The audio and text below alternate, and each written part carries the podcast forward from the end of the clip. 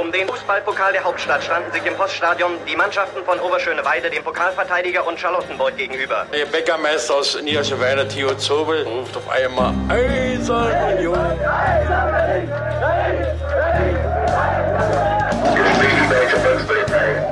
Eine Bankbürgschaft aus Unions Lizenzunterlagen hatte sich als gefälscht herausgestellt. Union ist gerettet. Union ruft alle Berliner Fußballfans dazu auf, sich am Räumen des Stadions von Schnee und Eis zu beteiligen.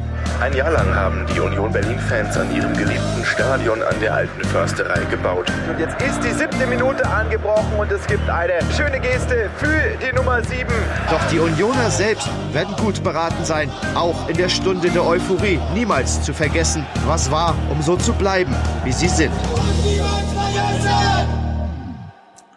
Hallo und herzlich willkommen zur 30. Episode unseres kleinen, feinen Union-Geschichtspodcasts und niemals vergessen, in dem wir, das sind Daniel, hallo. Hallo Sebastian. Und ich, genau, Sebastian, euch alle drei Wochen eine Geschichte aus der reichhaltigen Geschichte des ersten FC Union Berlin und seiner Vorgängervereine und damit eine Geschichte, die über 100 Jahre in Fußball in Oberschöneweide beziehungsweise Köpenick abdeckt, erzählen.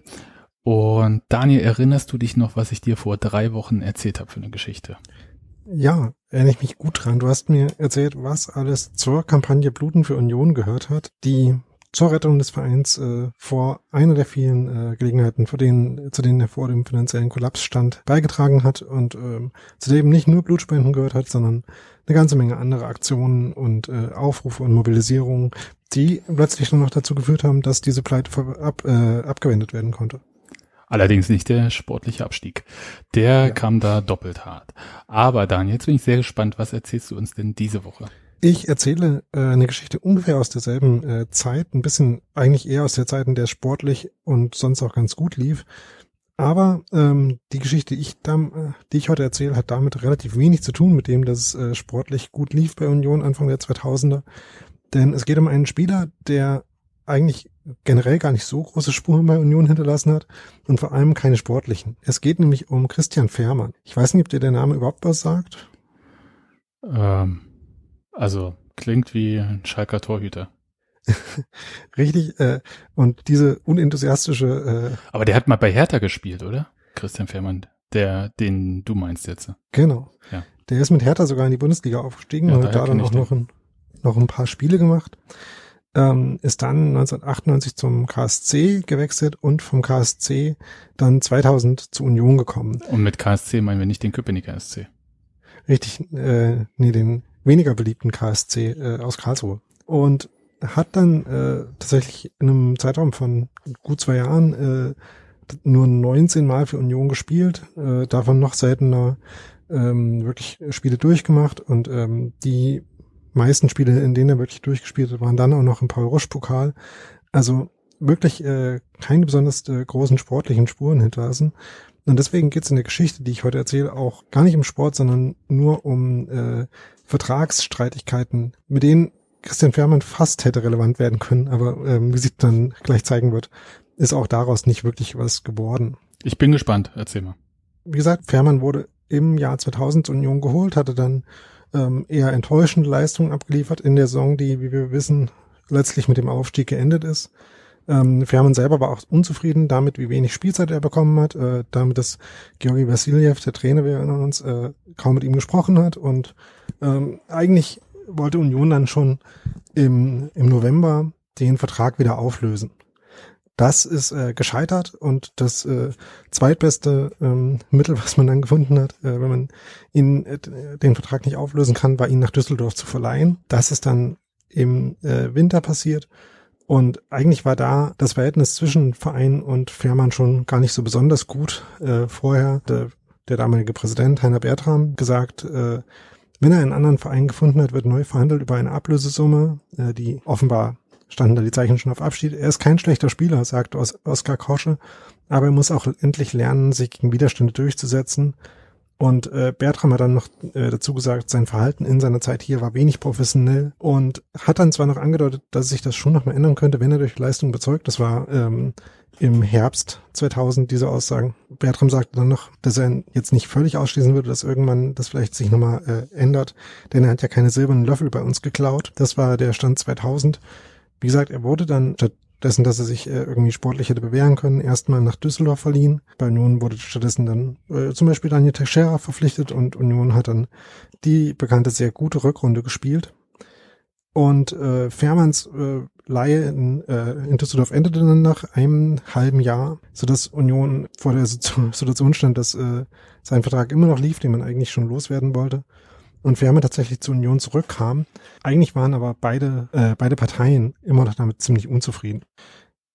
Fährmann war also wieder bei Union Sommer 2001 und stand wieder im Kader, spielte dann aber auch in der Saison 2001, 2002, in der Union ja dann in der zweiten Liga war, nur dreimal, äh, zuletzt im Februar, als Union mit ihm auf dem Platz sogar gegen Reutlingen mal gewinnen konnte. Insgesamt wurde das aber sportlich nicht besser.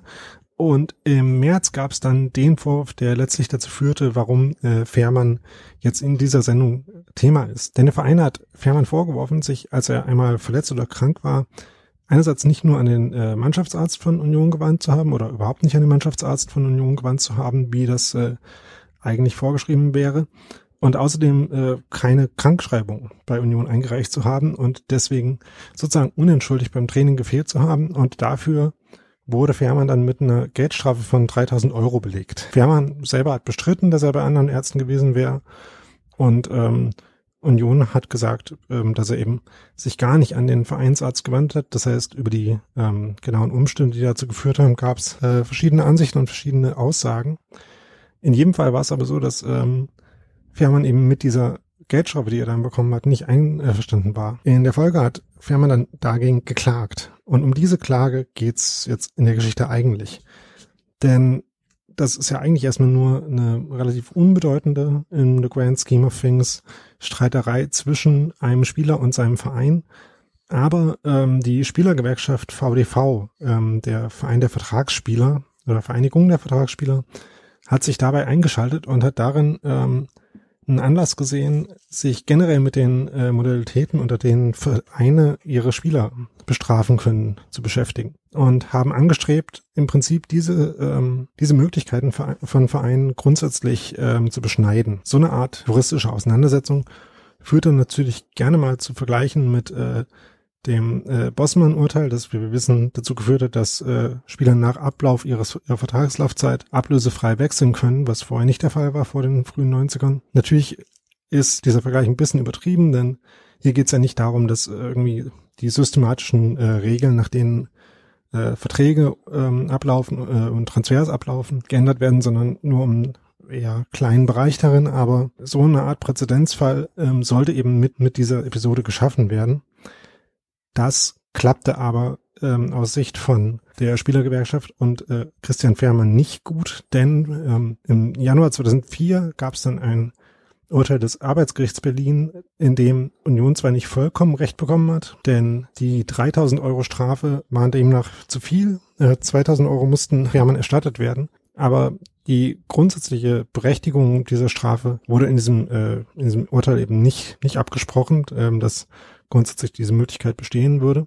Und ähm, es wurde eben festgestellt, dass Fährmann in der Tat seine Vertragspflichten verletzt habe, in der Weise, wie er keine ausreichende Arbeitsunfähigkeitsbescheinigung vorgelegt hat.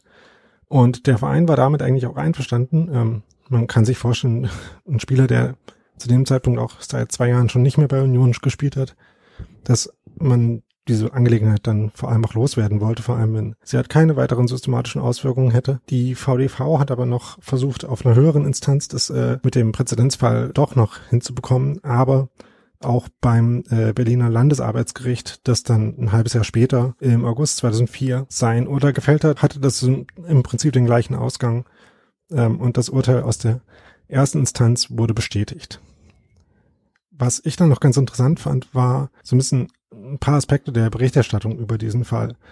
Denn einige der ähm, relativ wenigen Medienberichte, die es darüber, ähm, die ich darüber gefunden habe, vor allem ähm, gab es kaum welche aus der eigentlichen Zeit, in der sich das äh, zugetragen hat, sondern ähm, es wurde erst darauf aufmerksam, als ähm, es eben diese juristische Auseinandersetzung dann anderthalb, zwei Jahre später gab. Und da ist mir aufgefallen, dass die äh, dass viele der Medientexte darüber relativ stark tendenziös gefärbt waren. Einige der Texte in einer Weise, die ziemlich stark sich auf die Seite des Spielers geschlagen haben und ja, die die Willkür, ähm, wie dann darin teilweise gesagt wurde, von von Clubs, die halt ihre Spieler ähm, mit Geldstrafen sanktionieren können, äh, kritisiert haben und das von ganz unterschiedlichen Richtungen. Es gab ähm, sowohl in der Jungle World als in der Welt ähm, Texte, die man gefunden hat, die Jungle World ist ja auch eine sehr bekannte Fußballzeitschrift.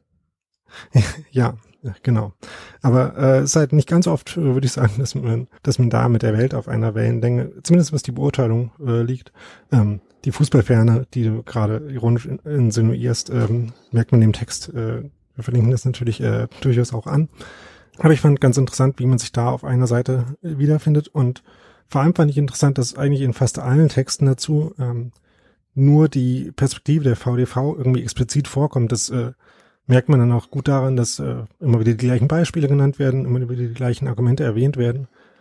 Und ähm, eigentlich ist weder der Verein noch der Spieler äh, besonders viel dazu geäußert zu haben scheinen. Jedenfalls werden sie ungefähr nie zu der Angelegenheit zitiert und ähm, man liest ja nicht immer nur, was der äh, Jurist der VDV, ein gewisser Frank Rüback, der da auch immer noch tätig ist, dazu sagt und dass er kritisiert, dass dieser Mustervertrag, in dem er nachweisen wollte, dass eine Klausel davon die äh, als Grundlage für diese Sanktionen herhalten sollte, dass die zu, ähm, zu vage und zu allgemein gefasst wäre und äh, den Spielern äh, eine zu schlechte Position gegenüber ihren Vereinen zugestehen würde. Diese Argumente sind eigentlich alles, was man in den Berichten darüber liest und wie Vereine das sehen und äh, wie Vereine eigentlich ihre eigene Rechtsposition einschätzen, ähm, kommt deswegen dagegen sehr wenig vor und vor allem auch, was Union eigentlich davon hält, ist relativ wenig in den öffentlichen Quellen dazu dokumentiert. Aber was hat was hat denn Christian Fehrmann dazu gebracht, äh, das zu machen? Also als Spieler ist man doch dann quasi auch nicht mehr vermittelbar. Ich glaube, das ist so ein, wie so ein Stillhalteabkommen eigentlich. Ja, klar finden die alle Geldstrafen doof, aber gab es ja einen Grund, weshalb, also, oder ist bekannt, warum er da mitgemacht hat? War es einfach nur sein Gerechtigkeitsempfinden? Ähm, das ist natürlich jetzt was, äh, was aus der Außenperspektive und ähm, auf Grundlage der gerade schon erwähnten Quellenlage nur quasi spekulativ zu beantworten ist. Aber wenn man sich einfach mal die ähm, sportliche Vita anschaut, die Christian Fährmann dann noch gehabt hat, nachdem er eben bei Union dann keine Rolle mehr spielte, ist er dann zuerst zu Tasmania Gropius Stadt gegangen, hat sich da ein bisschen fest äh, fit gehalten oder so ähnlich. Ähm, ist dann Anfang 2003 zu TB äh, Berlin gewechselt und hat dann noch ein paar Jahre beim Hallischen FC gespielt, bevor er dann beim VfB Sangershausen seine Karriere hat ausklingen lassen.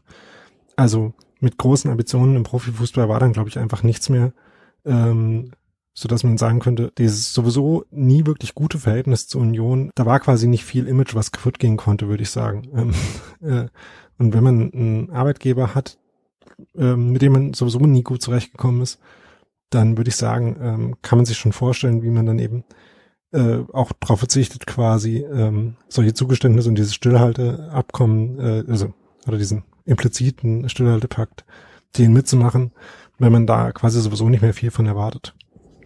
Ja, ironischerweise, also wir sind bei sehr viel Ironie heute, hat sich ja nicht nur Christian Fährmann, sondern auch Union dann äh, quasi, als das Urteil kam, auch aus dem Profifußball verabschiedet.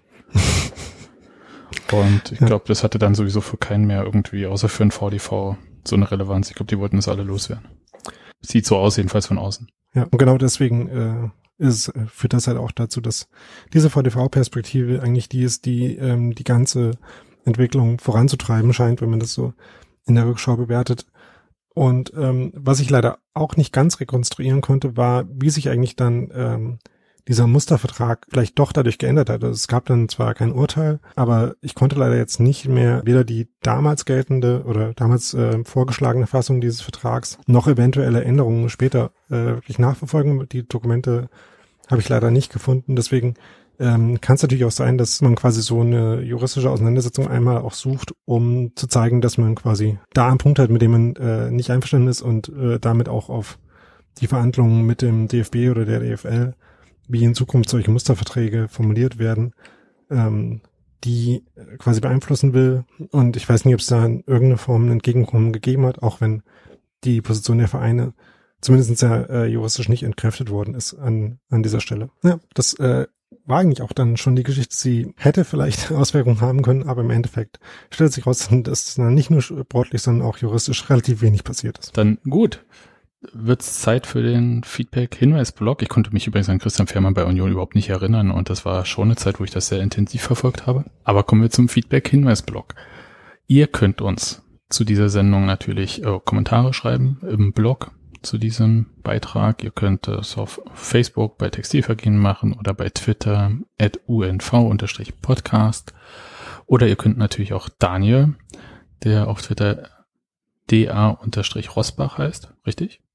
Genau. Ja. Und, oder mir, at saumselig auf Twitter schreiben. Ihr könnt äh, uns Feedback geben, mit, indem ihr Rezension schreibt bei Apple Podcasts zum Beispiel im Verzeichnis oder bei Panoptikum oder wo auch immer ihr schreiben wollt, dass und niemals vergessen echt dufter Podcast ist. Ihr könnt uns auch Themenvorschläge schicken, entweder an unsere persönlichen Twitter-Adressen oder natürlich per E-Mail an Daniel oder Sebastian at und minus niemals minus vergessen minus podcast.de. Und schreibt wirklich nur jeweils einem von uns beiden, äh, damit die andere Person nicht weiß, was wir vorbereiten und ein bisschen überrascht ist. Zum Beispiel, wenn ein Name wie Christian Fährmann nochmal hochgebracht wird und äh, der da so als, sagen wir mal, Mini-Bossmann irgendwie versucht hat, äh, sich einen Namen zu machen was nicht geklappt Bossmännchen hat. hat der Spiegel einmal geschrieben. Bossmännchen, oh, das ist ein sehr schöner Titel. Das ist auch, da war der Spiegel damals noch in Hochform, ne, was sowas betrifft. Das können die echt gut. Ähm, ja, also als Bossmännchen sich einen Namen zu machen, das hat dann nicht geklappt. Und ähm, ich würde aber auch sagen, dass Union damals, naja, als Arbeitgeber jetzt auch nicht immer hundertprozentig professionell war, um es mal so zu sagen. Und auch in vielen Schwierigkeiten steckte. Aber das könnt ihr uns alles schreiben. Ihr könnt uns natürlich, falls wir uns jemals wieder im Stadion sehen, wir nehmen ja hier mitten in der Corona-Pandemie auf oder am Anfang, je nachdem, wann ihr das hört. Wir wissen ja noch nicht, wie lange es dauert. Ähm, und wir dürfen aktuell nicht ins Stadion. Aber wenn ihr uns im Stadion seht, könnt ihr uns auch ansprechen. Ähm, könnt ihr sagen, was ihr toll findet oder nicht so toll. Oder auch sagen, ey, macht mal unbedingt sowas. Und wir bemühen uns. Und das hilft auch ein bisschen, weil die Bibliotheken demnächst wieder aufhaben. Da kann man ein bisschen mehr recherchieren. Gut, Daniel, habe ich irgendwas vergessen? Ich glaube nicht. Äh, das mit dem Stadion sage ich ja sonst auch immer gerne. Würde ich auch bald gerne wieder sagen, aber das wird vermutlich noch ein bisschen dauern. Ja. Ich glaube auch. Gut, Daniel, dann hören wir uns in drei Wochen. Also ich habe jedenfalls drei hervorragende Themen, die äh, entweder spannend oder unterhaltsam sind. Und ich werde mir eins von diesen dreien schnappen und dir dann erzählen. Es wird sehr witzig, glaube ich. Und ich weiß noch nicht, wie weit wir zurückgehen werden. Könnte sein, dass wir mal sehr weit zurückgehen. Ich habe da ein bisschen Lust drauf. Das, äh, das finde ich immer gut. Ähm, hatte ich zwar jetzt in letzter Zeit, in den letzten von meinen Episoden auch nicht so, aber ähm, du hast das mit den äh, Archivsituationen ja schon angesprochen. Ja, das äh, ist der einzige Grund, der mich ja. daran bisher hindert, weil das ist alles nicht äh, so super digitalisiert.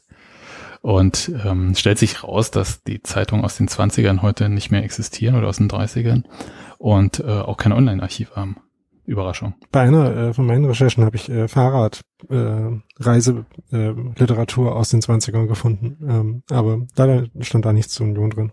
Äh, die Tour, äh, die da beschrieben wurde, äh, von Berlin in den Spreewald, ist zwar quasi auch in Überschöne weiter vorbeigekommen, aber wurde nicht weiter erwähnt. War das noch mit einem Hochrad oder war das schon jetzt so zwei normal gleich große Räder? Das, das war schon äh, normale symmetrische Räder. Ich habe ja mal, jetzt kommen wir ein bisschen weg von, aber ich habe ja mal gelesen, dass Hochrad ja so das eigentliche Ding war und Leute, die auf dem Hochrad saßen, auf die anderen so ein bisschen herabgeschaut, herabgeschaut haben. Herabgeschaut haben, echt? Ja. nee, ohne Scheiß, also jetzt nicht, äh, auch im übertragenen Sinne. Ja. Und, aber, und das ist so als tollkühne Typen die Hochradfahrer da standen, weil die hatten ja nicht mit Kette, sind die ja nicht gefahren, ne? Das war ja Direktantrieb ja. auf der genau. äh, Achse. Ja, krass. Also da möchte ich auf jeden Fall keinen Unfall mitbauen. Das muss mörderisch wehtun. Ja, äh, und äh, stellt sich raus, es tut nicht unbedingt nur weh, damit umzufallen mit so einem Penny Farthing, wie man das auf Englisch nennt, sondern wenn man äh, einen nicht ganz so bequemen Sattel hat, äh, dann führt das auch leicht mal dazu, dass äh, so damit normal zu fahren gar nicht so bequem ist. Also auf jeden Fall ähm, ich würde sagen, äh, ich endorse den Fortschritt, äh, davon wegzukommen äh, zu Rädern, wie wir sie heute kennen. Ja. Gut, kleiner Ausflug zum Schluss. Dann fahre ich mal das Outro ab, bevor wir jetzt völlig abschweifen und in die Zehnerjahre Hochrad-Wettrennen gehen. Tschüss. Auf jeden Fall. Ciao.